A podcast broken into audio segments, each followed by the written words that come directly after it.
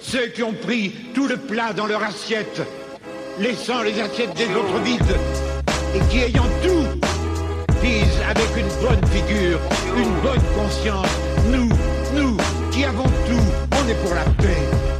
Je sais que je dois leur crier à ceux-là, les premiers violents, les provocateurs de toute violence, c'est vous.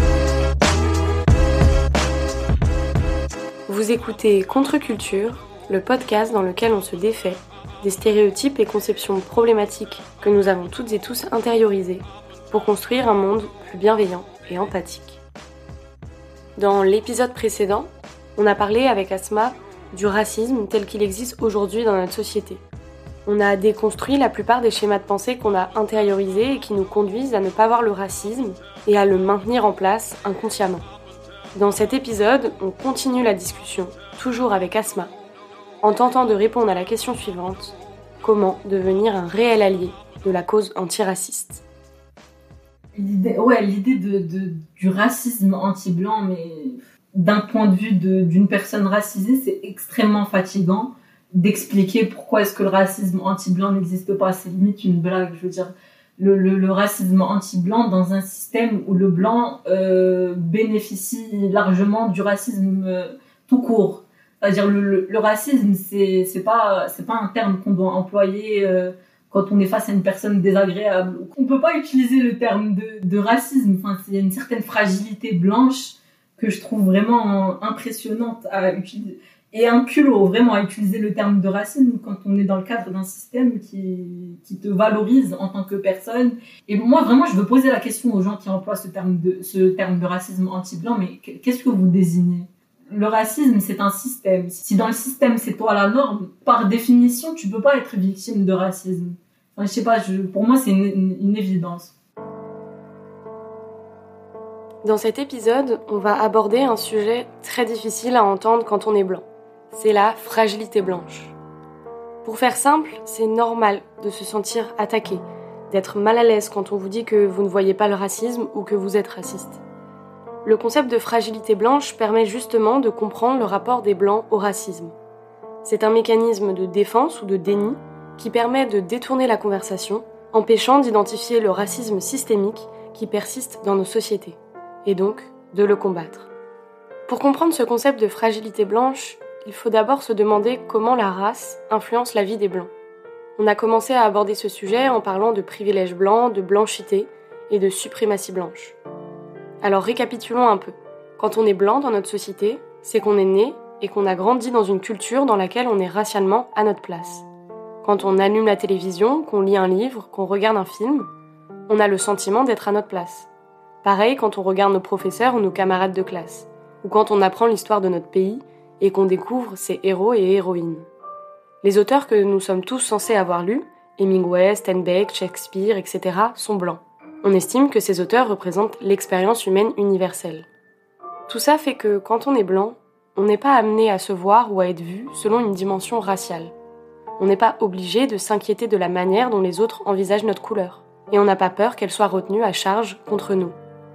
Ainsi, le fait d'être blanc comporte des avantages psychologiques, le fait de ne pas devoir supporter la charge raciale, qui se traduisent en avantages matériels, c'est le privilège blanc. D'Angelo écrit dans la vie de tous les jours, le racisme, ce n'est tout simplement pas mon problème. Si je suis consciente que les personnes non blanches sont injustement pénalisées, on ne m'a pas appris à envisager que ce problème relevait de ma responsabilité. Tant que moi, personnellement, je n'ai rien fait dont je sois consciente, le racisme est un non-problème. Le privilège blanc, c'est pouvoir échapper aux discussions sur la race. Les blancs ont souvent une réticence à parler de la race, mais cette réticence vient directement entretenir la puissance blanche parce que la capacité à déterminer quels discours sont autorisés et lesquels sont bannis, c'est la base de la domination culturelle. Ouais, c'est vraiment une détente, dans le sens où euh, il y a toute une, toute une expérience de vie qui est complète, qui est vraiment marquée par plusieurs pressions psychologiques, sociales, tout ce que tu veux, que tu vas jamais, dont tu vas jamais faire l'expérience. Et l'idée, c'est que tu rentres dans n'importe quelle pièce en tant que norme quand tu es une personne racisée, tu as toujours la question du regard des autres, tu as toujours la question de, des, a priori quand tu es une personne blanche. euh, c'est toi qui es à l'origine des a priori. Tu peux être à l'origine des a priori, mais même si tu ne l'es pas, tu, bénéficies quand même des a priori. C'est-à-dire que tu rentres, même si tu n'es pas forcément une personne qui, qui, on va dire, est marquée par euh, tout le fantasme colonial, toute l'idée de supériorité par rapport aux, personnes racisées, tu bénéficies quand même de, de, de ce système. Et c'est vraiment, je pense, ça commence par là, se dire que même si on n'est pas une personne qui pousse ce genre de, de, discours, on est quand même une personne, en tant que blanc, on est une personne qui bénéficie de, de tout un système qui te précède, qui est centenaire. Et euh, l'idée, c'est que tu seras toujours au, aux yeux des autres la norme. Même pour toi-même, tu te poses pas la question de, de ton apparence. On te demande pas en tant que blanc d'où tu viens. Je pense que c'est assez révélateur du système. Je pense que la, suprématie blanche, euh, au-delà de, du KKK, c'est tout un système qui est extrêmement profitable euh, à la classe dirigeante, dans le sens où les gens s'inscrivent dans la suprématie blanche sans le savoir. Quand tu es, une personne blanche et que tu ne remets pas en question le fait que tu sois une personne blanche par rapport aux gens qui sont racisés, tu t'inscris déjà dans la suprématie blanche. Tu remets pas en question l'idée de pourquoi est-ce que en tant que blanc, je serais détenteur du savoir, pourquoi est-ce que je serais nécessairement plus beau, pourquoi est-ce que je nécessairement un meilleur emploi en tant que personne racisée privilégiée. Tu sens la différence euh, entre toi en tant que racisé privilégié et un blanc. Le blanc, il sera toujours au-dessus. Même s'il est moins privilégié, il sera au-dessus. Il sera moins questionné, etc. Et je pense que dans les sphères et dans les vraiment dans les dans les milieux où très peu de personnes racisées ont accès euh, à des postes de pouvoir, on va dire dans les grandes banques, etc. Vraiment dans, le, dans la corporate euh, society en France. Quand tu es la seule marocaine ou le seul marocain, on se demande d'où tu viens. Déjà, on te demande pas si tu es marocain, on te demande si tu es pistonné. On te demande si tu es le, la fille ou le fils d'un prince ou d'un ambassadeur. Donc, on remet toujours ta présence en, question quand tu es une personne racisée. La white suprématie, c'est le manque de remise en question, je pense. Tu es toujours dans ton droit. C'est toujours toi qui, qui définis ce qui est juste. Je pense que ça commence par ça, la, la suprématie blanche. Si, si tu veux vraiment définir et cerner les personnes qui contrôlent tout le système international, tu pourrais les mettre dans une pièce, c'est que des hommes blancs. Vraiment, les grands patrons, les grands milliardaires, billionnaires, tu, tu vas te rendre compte très rapidement que on est, on est vraiment dans un monde qui est, qui est régi par, euh, par la white suprématie partout. C'est-à-dire, quand tu es, quand es vraiment un pays, j'aime pas le terme de pays en développement parce que ça donne l'impression aux gens qu'on est en développement alors qu'on n'est pas en développement, mais en exploitation. Donc, je vais dire tiers-monde. Quand tu, quand t'es, quand t'es un pays du tiers-monde, tu définis ton accès au marché mondial par rapport à tes accords avec les Blancs. Tu définis, euh, est-ce que ta population va manger, est-ce que ta population va pouvoir euh, euh, profiter économiquement, etc., par tes accords. Enfin, dans le cadre de, pays africains, c'est toujours par la France qu'on a accès aux devises, enfin, par les, banques, le, tout ce qui est détenteur de pouvoir est blanc. Donc la white suprématie, ça, c'est vraiment un truc qui, qui régit l'ensemble du système, je pense. Étant donné qu'on ne nous apprend pas à nous voir en termes raciaux, nous les Blancs nous positionnons dans une sorte d'innocence. C'est l'innocence raciale des Blancs. Cette innocence nie que le racisme est une relation dans laquelle les deux groupes sont impliqués, les personnes blanches et les personnes non blanches, et laisse les autres se charger du problème racial. L'innocence raciale blanche renforce les inégalités de pouvoir, car c'est encore une fois aux personnes non blanches que revient tout le travail de déconstruction du système raciste. Cette innocence conduit aussi à ignorer une nouvelle fois les personnes non blanches quand elles essaient de nous faire comprendre à quoi ressemble le racisme aujourd'hui dans nos sociétés. Un autre mécanisme qui entretient la suprématie blanche et le racisme, c'est la solidarité blanche. La solidarité blanche, c'est... Vous savez, ces moments où le tonton raciste fait une blague déplacée, où tout le monde est gêné mais personne ne le rembarre pour ne pas gâcher l'ambiance. Ou quand un ami fait une blague raciste en soirée et qu'on ne veut pas passer pour le ou la coincé et donc qu'on ne dit rien. Eh bien, sachez que le silence dans ce genre de contexte n'a rien de bénin. Le silence protège et entretient la hiérarchie raciale et la place que nous les Blancs nous y occupons. Maintenant qu'on a vu ce qu'était l'innocence raciale des Blancs et la solidarité blanche, on peut s'attarder plus longuement sur ce qu'est vraiment la fragilité blanche. Dans les faits, la fragilité blanche, c'est quand on se sent isolé, attaqué, insulté, jugé, accusé, culpabilisé, réduit en silence, quand on nous fait remarquer qu'on a ou qu'on a pu avoir un comportement raciste.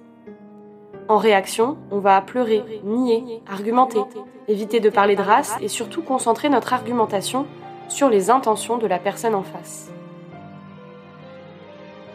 Alors la fragilité blanche, pour moi, c'est quand tu es face à une personne blanche qui utilise des termes comme blédard, etc., que tu la reprends, que tu lui dis non, tu ne peux pas utiliser ce terme, parce que ce terme est extrêmement dévalorisant et ce terme alimente le système raciste et que la personne elle te répond mais pourquoi est-ce que je n'aurais pas le droit d'employer ce terme pourquoi est-ce que j'aurais pas le droit de voir les choses comme ça?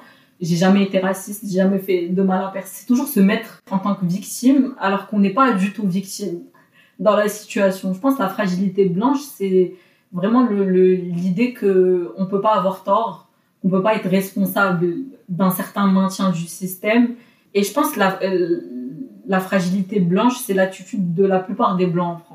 Vraiment concrètement, quand tu, quand tu définis et quand tu poses les termes avec les blancs, quand tu dis votre système, votre gouvernement, vous les Français, il y a toujours cette réaction de non, moi je suis pas raciste. Moi je suis né en 98, euh, j'ai pas inventé la colonisation. Bien sûr que t'as pas inventé la colonisation, mais, mais t'es parti à l'école gratuitement tu te fais soigner gratuitement, tu vis dans un pays où tu as un certain confort de vie qui n'existe pas dans d'autres pays. Et il faut te remettre en question, ne serait-ce que parce que tu es une personne blanche dans, un, dans une démocratie occidentale, entre guillemets. Je je pense pas du tout que que y ait des démocraties occidentales, parce que si c'est pour être une démocratie au profit de, du tiers-monde, enfin bref. Euh, L'idée de la fragilité blanche, c'est qu'il y a une grosse déresponsabilisation. La fragilité blanche permet, inconsciemment la plupart du temps, d'entretenir la solidarité blanche d'empêcher toute réflexion sur soi, de minimiser la réalité du racisme et ainsi de protéger le privilège blanc. La fragilité blanche s'exprime surtout par le fait d'inverser la situation, c'est-à-dire de faire de la personne qui te fait remarquer ton comportement raciste l'agresseur et toi la victime. La fragilité blanche vient ainsi reproduire le poids du racisme que les personnes non blanches doivent déjà constamment porter. C'est les obliger à mettre leurs propres besoins de côté pour se préoccuper avant tout de ceux des Blancs. Prenons l'exemple des White Tears, autrement dit toutes les façons dont la fragilité blanche se manifeste, quand nous les Blancs nous mettons à nous plaindre que le racisme est dur à vivre pour nous. Lorsqu'un aspect du racisme fait pleurer une personne blanche, toute l'attention est détournée vers elle. Toutes les personnes présentes lui consacrent alors leur énergie, leur temps, leur attention, au lieu de les utiliser pour combattre le racisme. Si nous voulons mettre un terme au racisme, il nous faut accepter d'être gênés quand on parle de race. Gênés de se rendre compte qu'on a des comportements racistes, car nous avons été socialisés comme ça. Combattre le racisme, c'est analyser les effets de notre engagement racial. Cela passe par le fait de ne pas nous laisser aller à nos réactions lors d'une situation interraciale, sans réfléchir à ce qui dicte nos réactions et à la manière dont elles vont affecter les autres, et en particulier les personnes non blanches c'est pas à la personne blanche d'être gênée par le terme de race. Je pense que le comble, c'est que on a l'impression que ceux qui sont le plus dérangés par le sujet, c'est les blancs. Alors que justement, ce serait aux personnes racisées d'être gênées du fait d'être euh, définies en tant que racisées par rapport aux, blancs. Le blanc, il a une position assez facile, je pense, dans, le, dans la relation. Sa position, c'est juste d'être euh, la personne privilégiée. Après, il y a tout le truc de white guilt genre l'idée de culpabiliser par rapport euh, au système euh, racial. Moi, je pense que le, problème de la blanchité et de, de, du, de la fragilité blanche, c'est cette attitude qui consiste à toujours se considérer en tant que victime. C'est hyper ironique. Dans la relation, c'est pas toi la victime en tant que blanche. Je pense que ça commence par euh, le fait d'accepter qu'on n'est pas en tant que blanc victime de d'un certain rapport. On est, on est vraiment le, le, bénéficiaire du rapport. Accepter ça, c'est déjà débarrasser un peu de, de, la white fragilité, je pense. C'est vraiment cette idée qu'on ne peut pas euh, avoir un, un, réel, un réel dialogue avec une personne qui refuse d'admettre déjà les termes du rapport. C'est-à-dire que quand tu es confronté à une personne qui, qui pleurniche quand tu lui parles de, de sa position en tant que blanc, tu dis vraiment, de, mais même reconnaître le système, c'est déjà un effort pour vous, alors que vous en êtes euh, responsable et bénéficiaire. C'est ça le comble, je pense. Et c'est ça le, problème de, la fragilité blanche. Le concept d'habitus de Pierre Bourdieu peut être très utile si l'on veut comprendre réellement ce qu'est la fragilité blanche. Bourdieu définit l'habitus comme le résultat de la socialisation.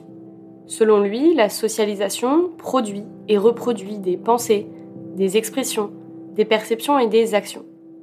Et donc l'habitus correspond aux façons habituelles qu'on a de percevoir et d'interpréter les stimuli sociaux qui nous entourent. Lorsqu'il y a déséquilibre dans l'habitus, donc quand les pratiques sociales ne nous sont pas familières, nous avons recours à des stratégies pour retrouver un équilibre dans l'habitus. L'habitus entretient en fait notre confort social. Eh bien, la fragilité blanche, c'est justement un état de déséquilibre dans l'habitus un état de déséquilibre qui est engendré par un stress racial. Mais ce déséquilibre est tellement intolérable pour nous les Blancs qu'il va entraîner des réactions défensives. Ces réactions, donc la colère, le départ physique du lieu de conflit, la victimisation, etc., vont permettre de rétablir l'équilibre racial blanc. Le stress racial blanc peut intervenir lorsque une personne blanche n'est pas dans une situation racialement familière. Par exemple, quand des personnes non blanches parlent ouvertement de la race, ou encore quand on dit à une personne blanche qu'elle a eu un comportement raciste. Ainsi, la fragilité blanche, ce n'est pas seulement un mécanisme de défense. On peut aussi voir la fragilité blanche avec les termes de la sociologie de la domination. Elle n'est que le résultat de la socialisation des blancs dans le contexte de la suprématie blanche. C'est cette fragilité blanche qui permet de protéger, d'entretenir, de reproduire la suprématie blanche. C'est bon, vous avez compris pourquoi la fragilité blanche est extrêmement problématique? Maintenant, on va pouvoir passer à la pratique. On a un peu déconstruit tous les schémas de pensée qu'on a sur le racisme et on a commencé à accepter que l'on est né dans une société raciste, entretenue par nos comportements intériorisés. Alors maintenant, comment être un réel allié de la cause antiraciste dans la pratique en fait, ça, ce qui alimente le système, c'est pas la personne qui fait une remarque raciste, c'est les dix autres personnes qui réagissent pas. Je pense que quand t'es et vraiment c'est un truc euh, qui est assez gênant parce qu'on on en parlait avec une amie il n'y a pas longtemps. Mais quand tu es face à ton groupe de potes blancs en tant que personne racisée et qu'il y en a un qui sort un, un terme de type blédard ou autre et que les quatre autres rigolent. Vraiment, c'est quoi le problème? C'est que les, les, autres trouvent ça normal ou que la personne trouve ça normal de sortir ce genre de, de remarques? Je pense que la, la, passivité, c'est ce qui alimente le système, c'est pas la, remarque en soi. Parce que si, si la personne se faisait recadrer, si elle remarquait que justement, les, même parmi les blancs, il y avait une partie d'eux, ou même euh, une seule personne qui réagit et qui dit non, tu peux pas dire ça parce que voilà, es, voilà tu parles en tant que blanc, etc. Je pense que ça recadrerait les autres et ça le, il réfléchirait deux fois avant de sortir ce genre de conneries à l'avenir. Alors que l'attitude de, de la plupart des blancs, c'est de pas se sentir concerné et du coup d'alimenter le système, je pense. Nous les blancs, nous devons rompre le silence que nous entretenons avec les autres blancs sur la race et le racisme. Car ne pas relever une remarque raciste, c'est entretenir inconsciemment le système raciste et la suprématie blanche. Une des formes les plus pernicieuses de pression exercée sur les personnes non blanches, c'est justement celle qui les oblige à collaborer avec la fragilité blanche. Celle qui les oblige à minimiser constamment leurs expériences raciales, pour ne pas blesser ou choquer les blancs, pour ne pas justement provoquer de réactions défensives. En fait, beaucoup de personnes non blanches ne partagent pas leur souffrance avec les personnes blanches, car les personnes blanches ne sont pas capables de la gérer. Et donc c'est encore une fois aux personnes non blanches que revient la charge raciale, alors que les blancs sont tout autant impliqués dans le système raciste. Il faut donc absolument reconnaître l'existence de la fragilité blanche, tenter de l'éradiquer pour que les personnes non blanches puissent vraiment s'exprimer. C'est ça, être un allié.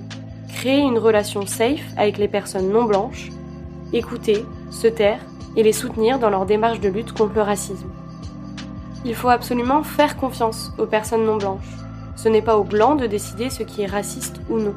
En tant que blanc, on doit écouter les personnes non blanches et acquiescer si elles considèrent qu'une remarque, qu'une situation, qu'une action est intrinsèquement raciste. Et ça, c'est un truc qui est vraiment qui est hyper révélateur de, de la white suprématie. C'est-à-dire, les blancs, vraiment, ils sont en société, ils sont presque dans un accord mutuel de défense de, de, de, la white suprématie dans ce genre de situation. Le blanc qui fait une remarque raciste, on va pas le, on va lui demander si ça a ruiné sa réputation. On va lui demander si, comment est-ce qu'il se sent après avoir, comme si c'était un acte courageux. Alors que la personne raciste, euh, rien du tout. On n'a pas ce genre de réaction envers elle.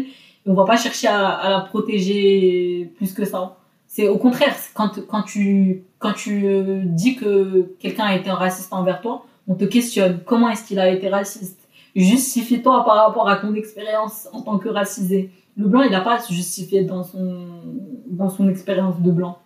C'est ça le problème.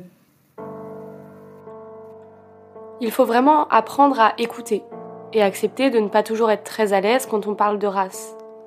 Quand on vous fait une remarque sur votre racisme inévitable, Soyez plutôt dans l'humilité, la gratitude, la compassion.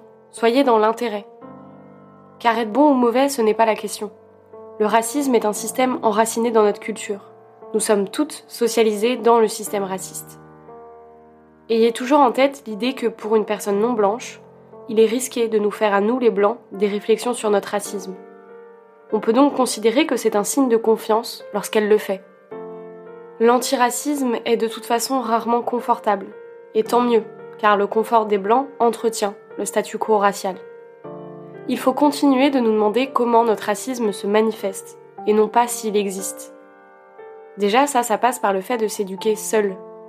Le poids du racisme est déjà suffisamment lourd à supporter pour les personnes non blanches, pour que nous, personnes blanches, n'exigeons pas des personnes concernées de nous éduquer sur le racisme.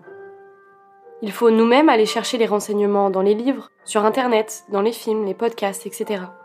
Après, on peut aussi exiger que ces renseignements nous soient davantage fournis à l'école et à l'université, et non pas seulement dans des cours spécifiques et optionnels.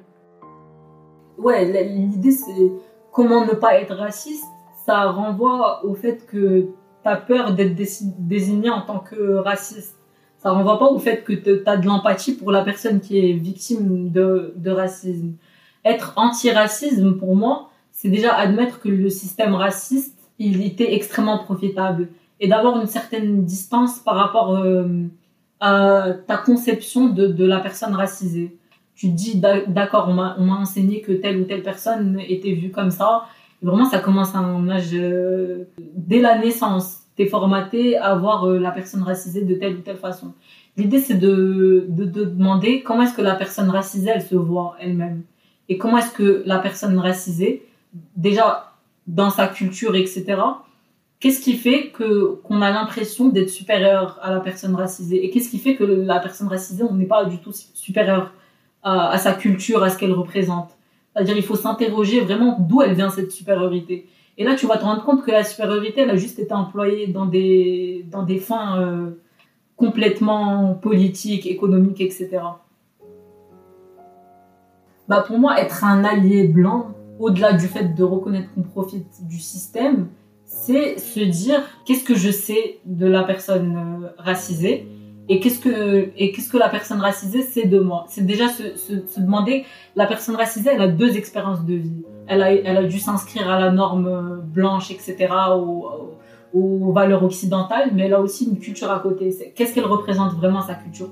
C'est quoi le, le, le, le, véritable passé qu'elle a en tant que personne racisée qui est sans doute une personne qui a été anciennement colonisée? Parce que, voilà. Du coup, être un allié, c'est amplifier la voix de, la personne racisée quand elle, fait part de son expérience, mais c'est aussi euh, interroger le... Moi, je pense que c'est interroger, interroger le passé colonial. Je pense qu'être allié, c'est se demander qu'est-ce qui fait que qu'est-ce qui fait qu'on a décidé que tel ou tel pays n'était pas à la hauteur de, du concept de souveraineté et pourquoi est-ce qu'on est parti les exploiter et comment est-ce qu'on les a exploités et qu'est-ce qu'on a fait sur le terrain? Se demander, se, poser des questions sur l'histoire coloniale de son pays en tant que démocratie occidentale, je pense que c'est déjà commencer à être allié. L'idée d'être un véritable allié, c'est se demander est-ce que est-ce que la France aujourd'hui, par exemple, continue de profiter des, des gens qu'elle qualifie de, racisés? Et comment est-ce qu'elle continue de profiter de ces gens? C'est se demander quel genre de rapport est-ce que la France et l'entretien avec les autres pays. De quoi est-ce qu'on parle dans l'actualité? Vraiment. Et regarder les infos euh, françaises avec une certaine distance. Se dire, ok, il y a un génocide qui est en train de se passer actuellement en Palestine. Il y a des politiques d'apartheid. Aucun média français n'en parle. Si tu veux être allié de, des personnes racisées, tu dois t'intéresser aux, pays dont elles viennent originairement et pourquoi est-ce que ces pays sont détruits? Pourquoi est-ce que ces pays sont extrêmement précaires? Pourquoi est-ce que le tiers-monde est pauvre? Pourquoi est-ce que ces personnes viennent chez nous? Parce que crois-moi qu'en tant que personne racisée, on préfère rester dans son pays. Mais des fois, la situation dans son pays, elle est complètement invivable. Et du coup, se, poser des questions et essayer de regarder, je sais pas, l'actualité d'une façon non occidentale, je pense que c'est ça être un véritable allié. Et j'ai un peu vu ça dans la marche pour la Palestine, enfin la manif. Euh, enfin, la vérité, j'ai vu plein de trucs qui, qui m'ont un peu euh, déjà donné espoir parce que voir euh, une vieille blanche de 70 ans qui crie Israël assassin, Macron complice, c'est un truc que je pensais ne jamais voir dans ma vie. Il y a une certaine prise de conscience chez les gens en France qu'il n'y avait pas avant. Parce que les gens en France avant, ils, ils associaient pas du tout le contexte international à une certaine responsabilité de la France, que ce soit au Moyen-Orient, en Afrique, quand tu vois des pays ravagés par la guerre civile, etc. Tu, tu vois ces pays comme étant extrêmement instables, et tu te demandes pas c'est quoi le rapport avec euh, les pays occidentaux. Se demander le rapport avec les pays occidentaux, c'est là où on commence à être allié, je pense. Dans la lutte en, contre le racisme, contre la colonisation, contre l'exploitation des, des gens racisés en général. Avec Asma, on a vraiment envie d'insister sur l'importance d'être intersectionnel. Car être antiraciste ou un allié de l'antiracisme, c'est aussi et surtout soutenir les luttes des femmes noires, des trans, des gays, des lesbiennes, des non-binaires, etc. Alors l'intersectionnalité, c'est une notion qui est employée en sociaux, en réflexion politique, et ça désigne la situation de personnes subissant simultanément plusieurs formes de stratification, de domination ou de discrimination. Ça permet de prendre en compte le genre, la race, le handicap, l'âge, l'origine ethnique, l'orientation sexuelle, la classe, etc. Ce concept d'intersectionnalité permet d'analyser la manière dont les différents systèmes d'oppression s'articulent et se renforcent mutuellement. Ce concept permet de lutter contre la tendance qu'on a à uniformiser les expériences vécues. Non, toutes les femmes ne sont pas blanches et tous les noirs ne sont pas des hommes. Comme l'écrit Ibrahim X. Kendi, être antiraciste, c'est rejeter non seulement la hiérarchie des races, mais également celle des races-genres. Être féministe, c'est rejeter non seulement la hiérarchie des genres ou des sexes, mais également celle des races-genres. Être vraiment antiraciste, c'est être féministe. Être vraiment féministe, c'est être antiraciste. Il faut donc prendre en compte le fait que le racisme touche aussi les femmes blanches et les hommes non blancs. La résistance des femmes blanches à la théorie intersectionnelle a été et continue d'être autodestructrice. Elle les empêche aussi de comprendre leur propre oppression. Par exemple, la notion sexiste selon laquelle la vraie femme est faible et la notion raciste selon laquelle la femme blanche est l'idéal s'intersectent pour produire l'idée raciste genrée selon laquelle le sommet de la féminité est représenté par la femme blanche faible. Alors, euh, j'ai vraiment envie de reprendre un peu le discours du commandant Sankara. Je sais pas si tu connais le commandant Sankara, mais en gros, c'était le président du Burkina Faso et c'est dans les années 80 et c'est un des seuls leaders africains qui a vraiment bougé son pays pour son pays, sans intérêts occidentaux, sans aide au développement, sans rien du tout. En gros, le président Sankara, il te dit que dans l'optique euh, du prolétariat international et de la lutte pour le tiers-monde, le principal composant du, tiers-monde, c'est la femme. C'est la femme racisée qui fait tout le, tout le travail, en fait, dans les pays euh, du Sud. Et c'est, et c'est la femme racisée qui, racisée qui subit le plus de discrimination. C'est toujours elle qui est en marge. Mais c'est toujours elle qui assume le plus. Et ça, on le retrouve dans la plupart des sociétés du Sud, on va dire. C'est toujours la femme déjà qui qu'on blâme pour tout. C'est la femme qui assume tous les rôles. C'est vraiment toute la société se repose sur la femme. Et, et du coup, l'idée, c'est que admettre que tu peux pas être féministe en tant que blanc ou en tant que racisé, si tu t'admets pas que le principal objet du féminisme, c'est de défendre la femme racisée. C'est toujours toutes les discriminations que tu subis en tant que femme blanche. Il faut se dire que la femme racisée en subit dix fois plus. L'idée, c'est que en plus d'être une femme, t'es es noire ou t'es maghrébine ou t'es asiatique, etc. Ou tu vas t'es fétichiser en tant que femme exotique, etc. Et en plus de ça, t'es pas du tout favorisée par rapport à une femme blanche. T'es toujours en marge parce qu'on te voit déjà en tant qu'objet euh, de fantasme, mais aussi en tant que personne dont la victimisation est hyper facile. Victimiser, regarder une femme noire en tant que angry black woman, c'est vraiment très facile. Et se demander pourquoi est-ce que des femmes racisées s'indignent et s'énervent rapidement, c'est hyper facile. On ne se demande pas qu'est-ce qui les énerve et pourquoi est-ce qu'elles elles sont arrivées à ce genre d'image tout, l'enjeu du féminisme, c'est d'admettre que les femmes racisées sont au cœur de, de la lutte. Et c'est là où on peut dire que les luttes, elles se rejoignent. C'est-à-dire si, si tu es féministe, mais si tu t'admets pas le problème du racisme, ton féminisme, il consiste en quoi? Je sais pas, des femmes blanches qui dessinent des vagins dans la rue. Si t'as aucun problème avec des petites filles au, au Bangladesh qui font tes vêtements, si t'as aucun problème avec le fait de désigner genre les les Inès et les Kenza des cités et les, les, femmes noires comme étant ghetto, etc. Mais que tu te définis comme féministe. Enfin, je sais pas, il y a une grosse contradiction dans le fait de définir comme féministe et pas défendre la femme racisée, je pense. Faut pas parler à la place de la femme racisée en tant que femme blanche. Faut se dire, toi, en tant que femme blanche, tu vis en Europe ou ailleurs, et tu as une certaine expérience de vie qui est pas qui est pas euh, similaire à celle d'une femme racisée dans son pays ou chez toi. Donc parler à sa place, c'est déjà l'oppresser. Définir ses intérêts, définir là où elle est oppressée ou pas, c'est déjà une forme d'oppression. Euh, voir tout tout fantasme et toute l'idée qu'il faut voir la femme voilée en tant que oppressée, etc. C'est la même chose que, enfin c'est une forme de racisme et c'est une forme de misogynie aussi. Donc, euh, t'as pas à, définir et à parler à la place de la femme racisée quand il s'agit de, son oppression. Il faut, il faut écouter un peu, il faut laisser ceux qui sont concernés par l'oppression parler. Se mettre en tant que porte-parole, c'est vraiment une attitude qui est extrêmement blanche et qui est pas compatible avec le féminisme, je pense, en général.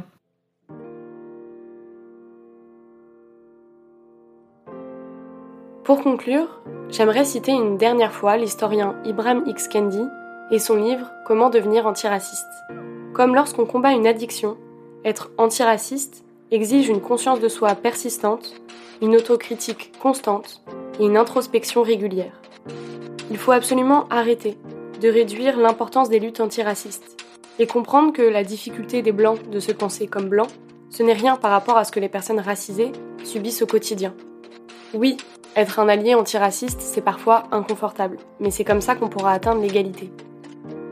Pour citer une dernière fois la sociologue D'Angelo, les Blancs, élevés dans la société occidentale, sont conditionnés à accepter une vision du monde où règne la suprématie blanche, parce que c'est le fondement même de notre société et de nos institutions.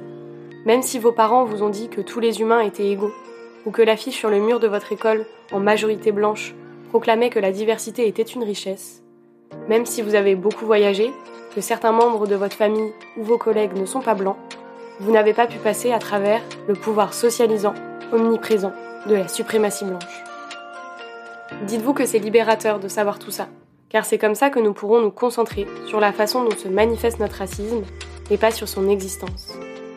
Alors par contre, petite précision, vous êtes là pour amplifier la voix des personnes racisées en tant qu'alliés de l'antiracisme. Vous n'êtes pas là pour parler à leur place. Avec Asma, on espère vous avoir donné les clés pour être de réels alliés des mouvements antiracistes.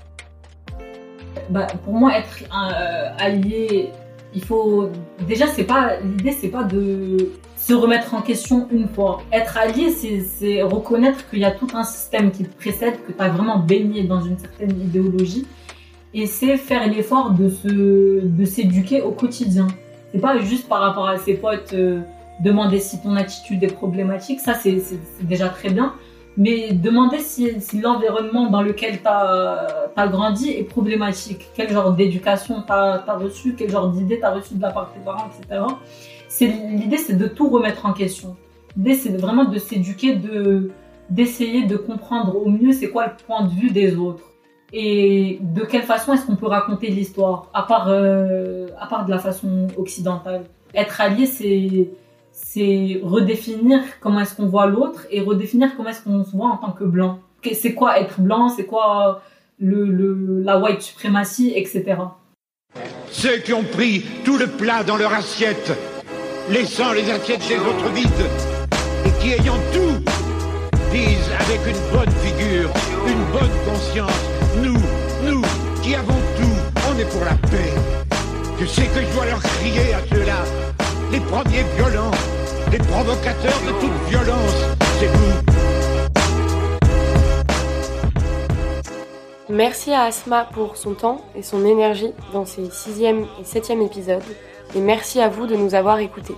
Le prochain épisode de Contre-Culture sera disponible le 29 novembre 2021 sur toutes les plateformes de podcast.